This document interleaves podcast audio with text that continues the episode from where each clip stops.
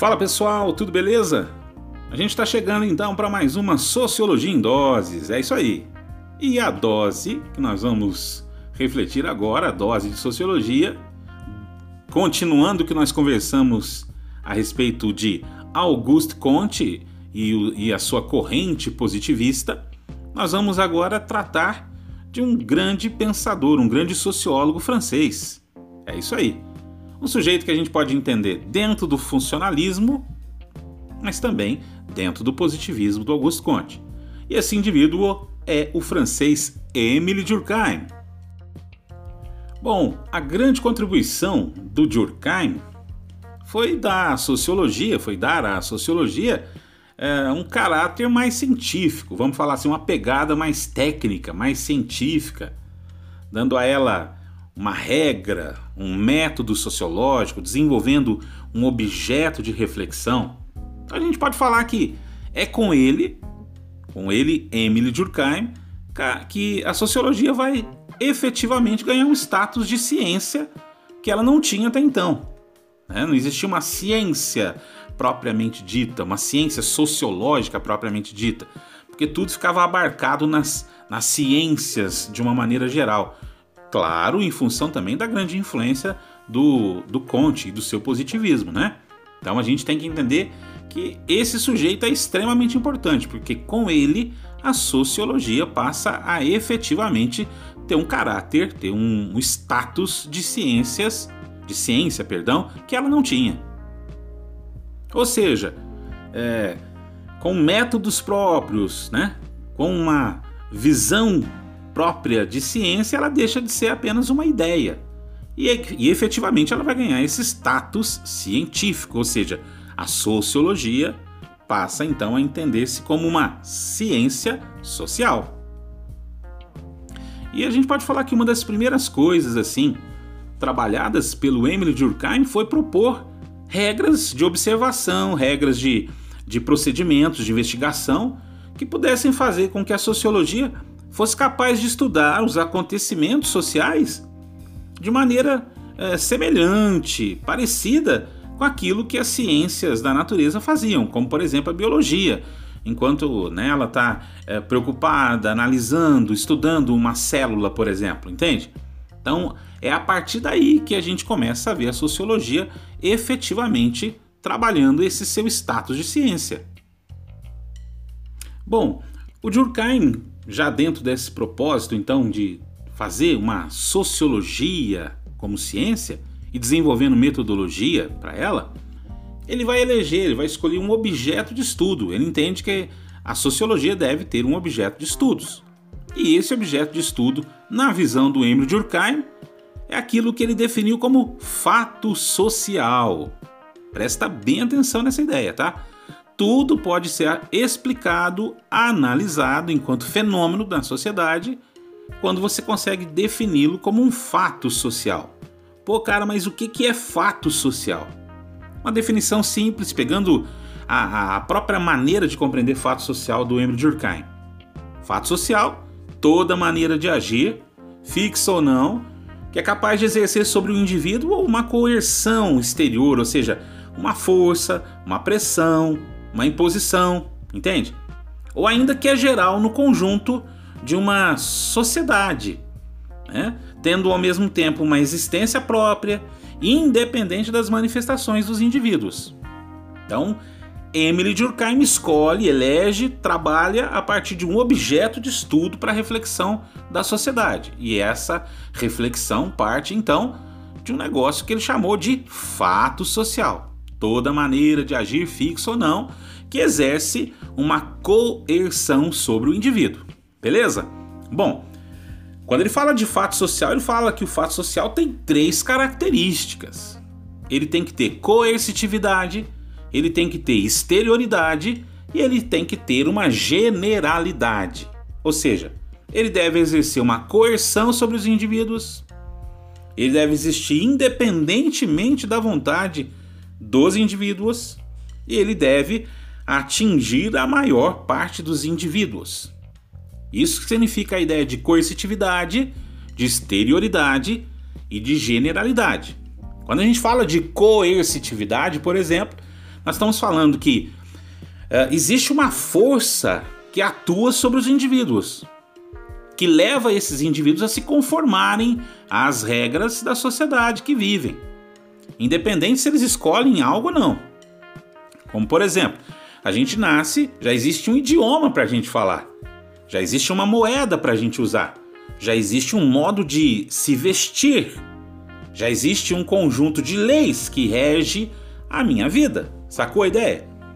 Então, isso é a coercitividade, essa pressão que se exerce sobre o indivíduo, sobre a vida dele, sobre é, o cotidiano dele, independente que ele escolha ou não. Coercitividade. Agora, e o que, que é a exterioridade de um fato social?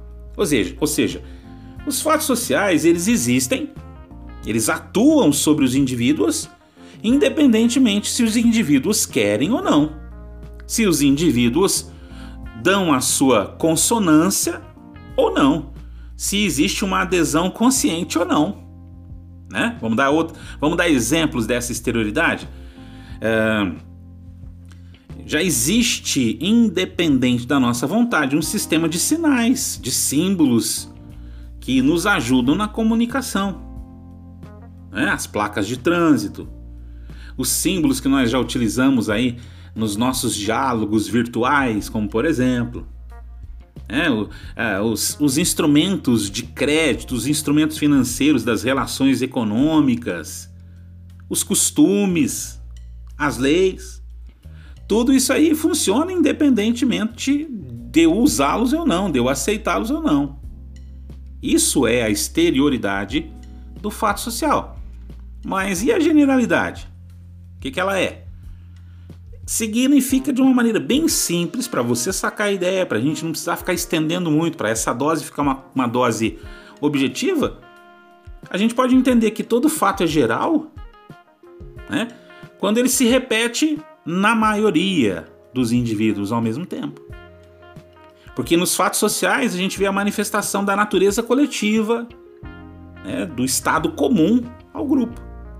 A gente tem como exemplo aqui as formas de habitação, a arquitetura das casas, os sentimentos, a moral coletiva. Isso é a generalidade. Os fatos sociais acontecerem na maior parte dos indivíduos com o seu, com o seu aceite ou não. Entende? Então, isso significa fato social. Beleza? Tá dando para pegar aí a nossa dose de sociologia hoje tratada aqui com Emily, ou melhor, sobre o Emily Durkheim, beleza? Tranquilo? E veja só, ainda sobre a questão do fato social.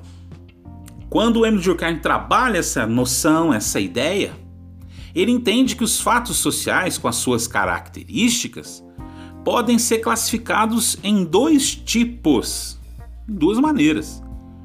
É isso aí. Durkheim trata o fato social ou como um fato social normal ou como um fato social patológico. Fato social normal é aquele que já está devidamente enraizado, aquele que já está devidamente uh, ancorado, vamos falar assim. Ele já ocorre e não causa risco nenhum para a sociedade onde ele ocorre. O fato socionormal está generalizado na sociedade. Ele já desempenha uma função importante para a adaptação e para a evolução da sociedade. Um fato social é normal quando é, todos, toda a sociedade já sabe como reagir a ele. Um exemplo disso é o crime. Para o crime existe a lei. O crime em si, o delito cometido, um crime cometido, ele é um fato social normal, porque a gente o encontra em qualquer época da sociedade. E esse esse crime tem uma resposta da sociedade com base na lei. Sacou a ideia? Então, o fato social é normal porque ele já está generalizado, pegando o gancho do crime.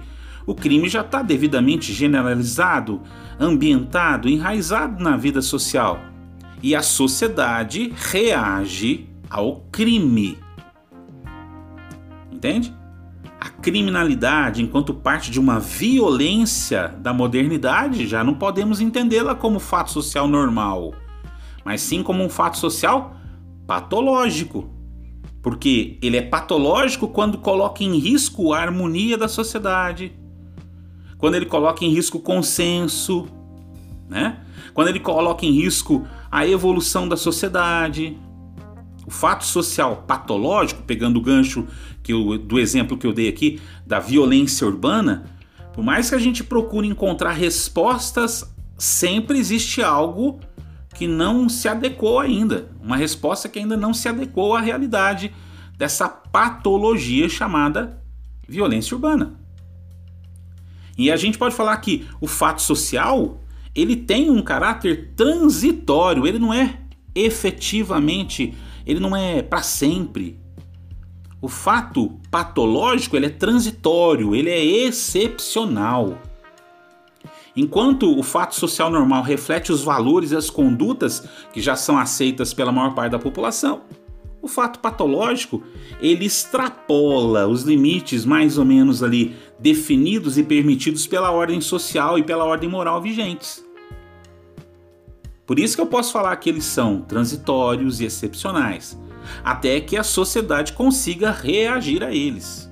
Dando um outro exemplo aqui, né, de, de, de patologia da sociedade, uma pandemia, por exemplo, em que a sociedade tenta reagir de alguma maneira a um evento que extrapola é, os limites, que extrapola, é, vamos falar assim, a consensualidade, aquilo que já está devidamente organizado e amparado pela sociedade.